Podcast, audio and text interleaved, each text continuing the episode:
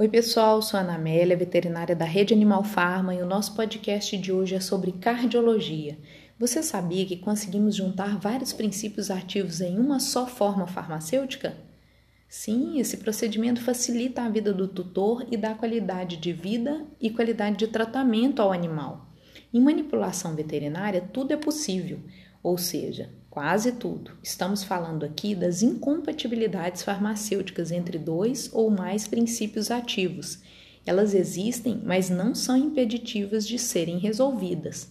Essas incompatibilidades, quando acontecem, são avaliadas juntamente com o veterinário para se chegar à melhor forma de manipulação. É importante observar a posologia, a dose e o intervalo de administração dos princípios ativos prescritos. Nós, da Animal Pharma, fazemos uma conferência juntamente com vocês. Sugerimos para manipulação para cardiopatas o nosso biscoito natural vegano.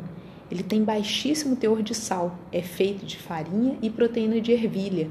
Assim, o seu cliente vai ser medicado de forma lúdica e inteligente.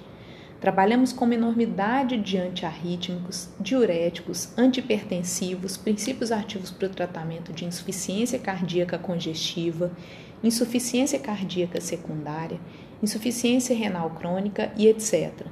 Contamos com uma equipe multidisciplinar altamente capacitada com treinamentos contínuos.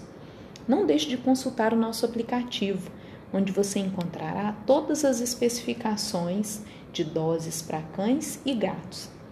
Os princípios ativos que você porventura não encontre, saiba que também podemos remanipular a medicação comercial, tudo para facilitar o tratamento e dar qualidade de vida ao seu cliente. Se você ainda não baixou o nosso aplicativo, não perca tempo. Nos colocamos à disposição para sugestões de manipulação. Uma excelente noite a todos, um ótimo final de semana e me despeço com uma frase polêmica e muito atual de Albert Einstein. Temo o dia em que a tecnologia se sobrepõe à nossa humanidade.